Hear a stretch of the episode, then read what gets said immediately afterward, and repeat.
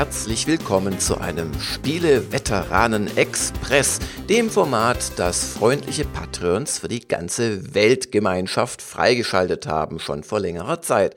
Und einmal im Monat nehmen sich entweder der Heinrich oder ich, der Jörg, oder auch mal ab und zu wir beide zusammen ein Thema vor, das uns ein wenig dringlich zu sein scheint oder das gerade aktuell anliegt und machen dazu dann so eine kurze Podcast-Folge. Also, willkommen dazu. Und heute geht es um die Switch Lite. Die wurde nämlich gestern angekündigt und seit heute stehen auch die deutschen Preise fest, so gut wie, denn es gibt Vorbestellungsmöglichkeiten bereits.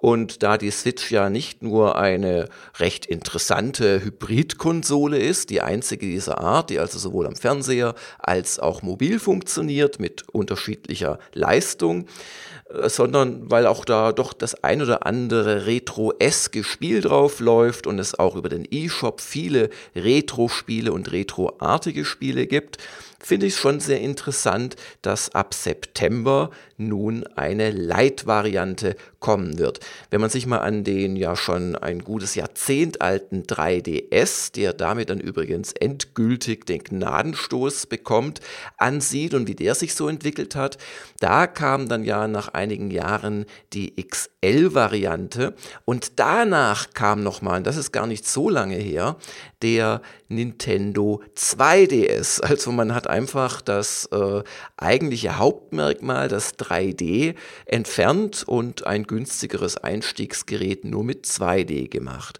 Und so ein bisschen ist das jetzt ganz ähnlich bei der Switch Lite, denn die wird anders als die normale Switch eben keine Hybrid-Konsole sein. Also das Switch im Namen, das passt eigentlich gar nicht mehr, denn die Switch Lite wird ein waschechter Handheld. Waschechter Handheld heißt, es gibt keine HDMI-Anschlussmöglichkeit, es gibt keine Möglichkeit, das Ding in eine Plastikbox zu setzen, in die Switch äh, Docking Station, über die man sie dann eben mit Strom versorgt und an den Fernseher anschließt und wo sie dann eben auch, also die herkömmliche Switch, in einen leistungskräftigeren Modus schaltet und statt 720p und keiner Kantenglättung bei den allermeisten Spielen 1080p mit Kantenglättung schafft. Das sind so die wesentlichen Unterschiede. Also es sieht auf dem Fernseher bei der Switch ein bisschen besser aus. Das fällt weg bei der Switch Lite. Die wird kein HDMI mehr haben und auch ein kleineres Display. Und das ist also schon ein ganz interessantes Konzept, wenn man jetzt quasi ein Einstiegsmodell macht, das komplett nur auf den Mobilmarkt zugeschnitten ist und eben nicht mehr auf das Einsatzszenario Wohnzimmer. Aber es ist gar nicht so unlogisch, wie ich finde. Also bevor ich zu den ganzen Fakten zu dem Gerät komme und zu einer kleinen Interpretation, möchte ich das einfach mal vorweg schicken. Das geht wahrscheinlich auch jedem ganz anders, aber ich spiele die Switch oder ich spiele mit der Switch eher im Handheld-Modus. Und ich würde mal so weit gehen zu sagen, so über die letzten zwei Jahre hinweg, weil die ist jetzt vor zweieinhalb Jahren erschienen, bestimmt 80 Prozent, vielleicht sogar bis zu 90 Prozent der Zeit spiele ich mit der Switch wirklich im Handheld-Modus. Warum? Das ist schön bequem. Da kann ich auf der Couch sitzen, mit Kopfhörer spielen, während meine Familie sich Grey's Anatomy anschaut oder was auch immer. Und ähm, selbst so Spiele wie äh, Dark Souls Remastered, wo ich so 40 Stunden plus reingesteckt habe, habe ich eigentlich ausschließlich auf dem Switch-Display gespielt, wobei da habe ich dann diesen Twitter-Modus benutzt, der sich nennt Desk-Modus oder Table-Modus, wo man quasi mit diesem Mini-Plastik-Aufsteller, den man hinten rausknacken kann, rauskippen kann oder nicht, das äh, Display sich einfach hin stellt und dann aber die beiden Joy-Cons entweder absteckt und sich zu einem Gamepad zusammensteckt oder wie ich das bei Dark Souls Remastered gemacht habe auf der Switch, man gleich mit dem äh, Pro-Controller spielt. Und das fand ich angenehmer als auf dem Fernseher, wie gesagt, weil Wohnzimmersituation und so weiter. Es gibt Spiele, äh, vor allem Zelda Breath of the Wild, die habe ich tatsächlich lieber auf dem Fernseher gespielt, weil es irgendwie so Spiele sind, die A lange dauern, die aber B auch so ganz gut gespielt werden können, gerade die Rätseleinlagen und so in den äh, Tempeln und so, dass man sich so ein bisschen auf die Couch zurücklümmelt, dann hat das Töchterlein zugeguckt oder wollte reiten und so. Also da lieber auf dem Fernseher. Und etliche Spiele aber auch wirklich im ganz normalen Handheld-Modus. Aktuell spiele ich bereits Fire Fire Emblem Three Houses, äh, andere Spiele, äh, RPGs, das funktioniert wunderbar auf dem äh, kleinen Display, das wie gesagt nur 720p hat.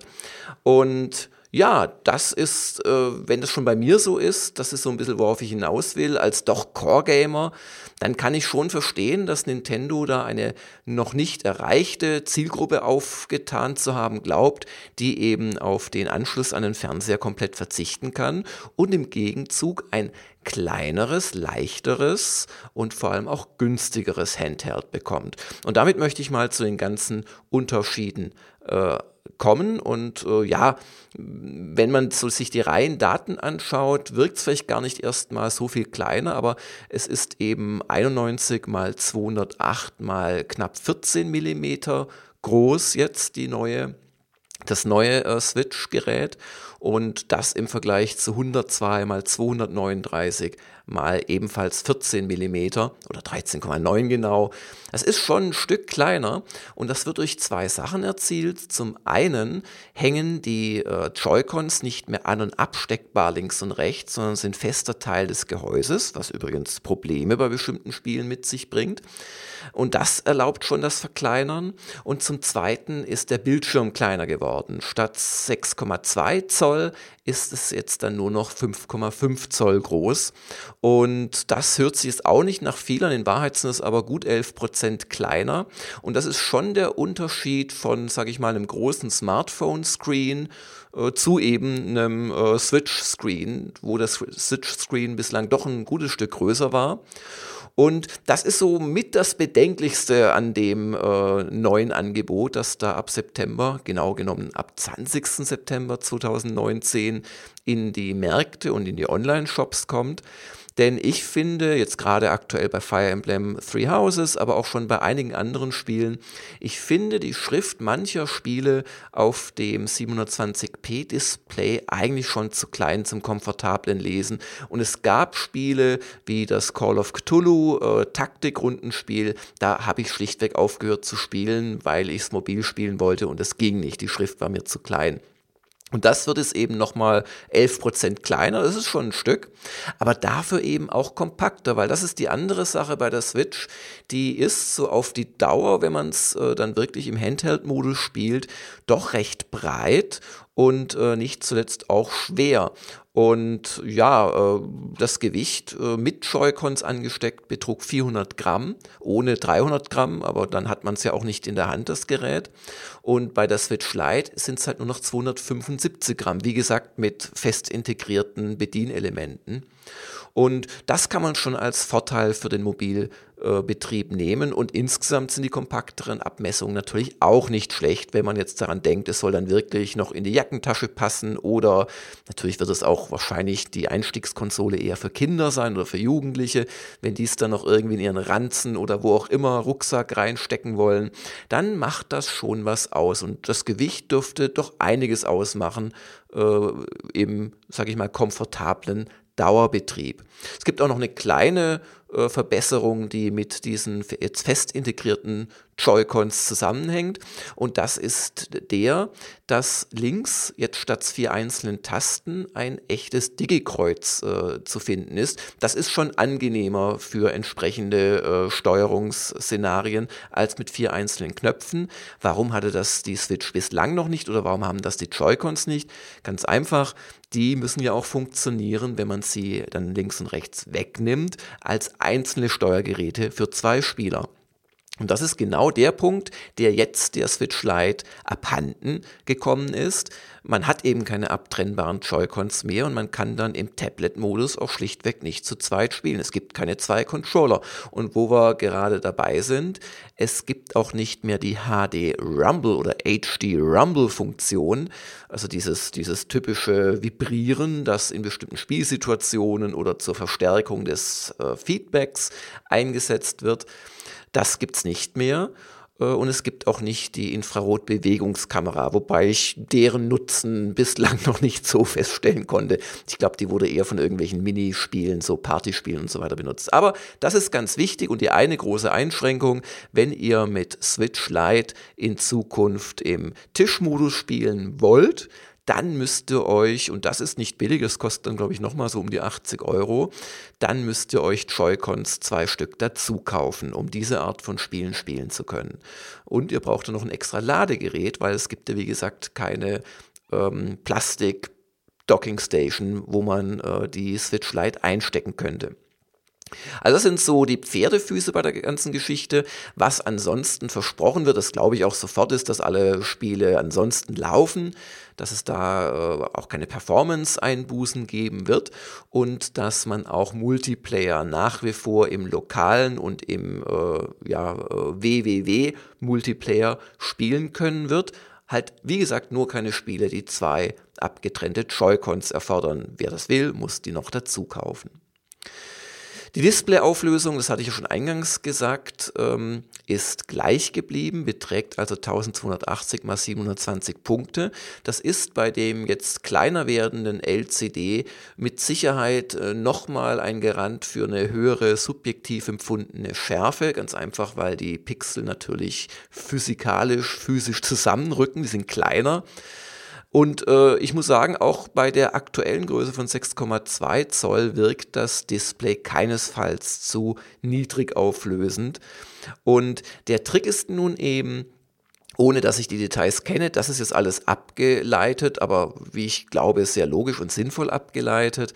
Dadurch, dass Nintendo eben nicht mehr die Funktion verbauen muss, dass dann mit Strom am Fernseher mehr Leistung von der eingebauten Tegra-CPU verlangt wird, äh, kann man da gleich wahrscheinlich günstigere, aber vermutlich auch leistungsärmere Bausteine nehmen. Und in der Kombination aus kleinerem Display, das natürlich dann auch bei ansonsten gleicher Helligkeit und so weiter weniger Strom verbraucht und einer äh, mit großer Wahrscheinlichkeit genügsameren ähm, CPU-GPU-Kombi äh, ähm, erlaubt es der auch noch kleiner gewordene Akku übrigens, länger zu spielen. Nintendo hält sich da zwar ein bisschen bedeckt, es wird gesagt, dass äh, bei beiden Konsolen Switch Lite und der herkömmlichen mehr als sechs Stunden Akkubetrieb möglich äh, sind ohne das halt zuzusichern. Es wird aber ein konkretes Beispiel gegeben, das äh, Justus von mir auch schon erwähnte und immer noch eins der besten Spiele für Switch, Legend of Zelda Breath of the Wild, äh, etwa drei Stunden lang im herkömmlichen äh, Handheld-Modus auf der herkömmlichen Switch spielbar ist. Das stimmt auch ungefähr. Und aber etwa vier Stunden auf der neuen Switch Lite. Das sollte man jetzt nicht gleich draus folgern. Oh, 33% äh, längere Akkulebensdauer. Das wird dann doch sehr aufs Spiel und auf die Nutzungswirklichkeit äh, ankommen.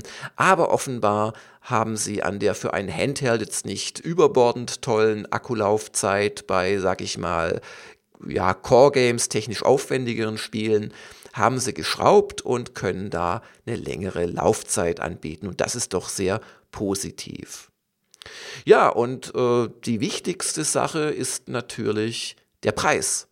Äh, der ist in den USA mit 199 US-Dollar angegeben. Da muss man immer aufpassen. Man rechnet das dann gerne eins zu eins um, weil der Dollar ist ja etwas weniger wert als der Euro und so weiter. Aber diese US-Preise sind immer ohne die State und Federal Tax. Und da können wie in Deutschland, naja, nicht 19 Prozent können, glaube ich, nicht drauf kommen, aber so 15 bis 16 Prozent, glaube ich, können da maximal drauf kommen. Meistens ist es etwas weniger. Auf jeden Fall, diese Tax fehlt. Ähm, darum kann man es nicht direkt umrechnen. Aber seit heute hat tatsächlich Amazon und wahrscheinlich auch andere Händler das Gerät jetzt in der Vorbestellung und da werden 229 299 Euro aufgerufen, also 230 Euro. Das ist auch das, was ich gestern so als untere Grenze geschätzt hätte. Ich habe so 230 bis 250 Euro geschätzt, als ich deine News schon geschrieben habe auf Gamers Global. Jetzt sind es tatsächlich die 230 Euro geworden. Und das ist doch ein gutes Stück günstiger als die Switch, die auch jetzt zweieinhalb Jahre nach dem Erscheinen so in der Regel noch 300 Euro oder auch ein paar Euro mehr kostet. Bei Nintendo sollte man außerdem nicht davon ausgehen, dass binnen kürzester Zeit der Preis fällt. Also es wird sicherlich dann vor Weihnachten sicherlich dann Bundles geben oder vielleicht auch irgendwann eine Aktion eines Markts oder einer Marktkette oder eines großen Online-Versandhandels. Aber ich würde mal von den 230 Euro ausgehen, wenn ihr die Switch Lite gleich Mitte September erwerben wollt. Und da muss man sich überlegen, ist das der Preis, der es wert ist? Der 3DS hat anfänglich 249 Euro gekostet, wenn ich mich recht entsinne, ist dann aber relativ schnell auch im Preis gesunken. Also als kleiner Widerspruch zu dem, was ich gerade gesagt habe, blieb dann aber sehr lange stabil. Also das ist ungefähr das Preisniveau, also etwa oder ziemlich genau 100 Euro unter dem Einstiegspreis der normalen Switch. Ja, und jetzt ist die Frage, warum macht Nintendo sowas? Äh, wie wird sich das durchsetzen? Und was ist vor allem mit der ja auch vor allem im Vorfeld der E3 kolportierten quasi XXL-Version geworden. Also es wurde gemunkelt, die Switch würde eine Pro-Fassung oder eine schnellere Fassung bekommen. Und ähm, es war ja auch, wie vorhin schon gesagt, beim 3DS so, dass man erst den XL gebracht hat, größeres Display, auch etwas leistungskräftiger, durch ähm, eine bessere Technik, auch ein äh, ruckelfreieres 3D. Also es war eine echte Verbesserung. Und erst danach kam irgendwann die äh, ganz abgespeckte 2DS-Fassung die ja auch noch, die war ja nicht aufklappbar und, äh, und ähm, ja, dann äh, ist es hier halt zumindest umgekehrt gelaufen oder es wird vielleicht auch nie eine Pro-Version kommen es gibt halt da eins, zwei Dinge, die dagegen sprechen. Das eine ist, äh, Nintendo wird sicherlich nicht so wahnsinnig sein und innerhalb derselben Modellreihe äh, keine Abwärts- oder, oder ja, Kompatibilität äh, mehr zu haben. Das ist völlig undenkbar. Und wenn man sich überlegt, was heißt denn eine XL-Version, also da denke ich auch weniger daran, dass das eigentliche Handheld größer wird. Das wäre natürlich auch noch eine Option, dass man auf dem eigentlichen äh, Switch Display 1080p hätte. Aber ich verstehe darunter eher etwas, äh, das mehr Leistung unterm, äh, unter Strom, also am Fernseher liefert. Quasi ein bisschen die doch recht große Leistungslücke zur Xbox One oder zur PS4 schließt. Und das Problem ist da natürlich, dass man dann über zusätzliche Effekte reden würde, über eine höhere Auflösung, die in den bestehenden Spielen ja gar nicht drin ist. Also die Auflösung kommt ja nicht irgendwie vom Himmel gefallen, da müssen letztendlich auch entsprechend hochauflösende Texturen zum Beispiel vorliegen. Das ist zwar schon vorstellbar, dass man die sich dann downlädt, aber das sind dann recht große Downloads, die dann vielleicht gar nicht auf die Speicherkarte passen und so weiter. Und da sehe ich so ein bisschen den Knackpunkt für eine XL-Version. Ausgeschlossen ist es natürlich nicht. Es wäre außerdem natürlich eine schlaue Möglichkeit, die Gesamtlebenszeit der ja wirklich sehr erfolgreichen Switch noch zu erhöhen, wenn man eben in ein bis zwei Jahren äh, mit so einer weiteren Fassung dann käme. Und natürlich ist auch nicht ausgeschlossen, eine zweite Variante zu machen, wo man quasi die Leistungskraft, äh, die die Switch jetzt schon am Fernseher zeigt, quasi mobil äh, verfügbar macht. Das geht ja alles. Solche Akkus gibt es, solche Speicherbausteine gibt es. Ist alles nur eine Frage, wie teuer, wie schwer, wie groß soll das werden. Da weiß ich aber halt nicht, wie groß daran der Bedarf wäre, weil dann ist man sofort in der Konkurrenz zu iPads und Co., die im Zweifel dann halt nochmal deutlich größer, nochmal deutlich leistungskräftiger sind. Also das so als mein bisschen im Nebel gestoche. Übrigens persönlich wäre ich sofort für eine 1080p Handheld-Variante plus Hybrid Funktion zu haben. Wie gesagt, äh, dann wäre hoffentlich auch das Display größer und ich habe jetzt schon ein bisschen Probleme dem Lesen kleiner Texte. Aber das ist Zukunftsmusik. Jetzt steht am 20. September für 230 Euro die Switch Lite an und dazu ist mein Fazit, äh, ja, klingt für mich nach einer sinnvollen Konsole. Das ist ganz klar ein Handheld, der 3DS, für den ja eh schon so gut wie keine Spiele mehr erscheinen, vor allem kaum noch große Spiele, wichtige Spiele, ist damit endgültig in den Ruhestand versetzt, kriegt sein Gnadenbrot vielleicht bei den kleineren Kindern, die größeren dürfen jetzt upgraden auf Switch Lite.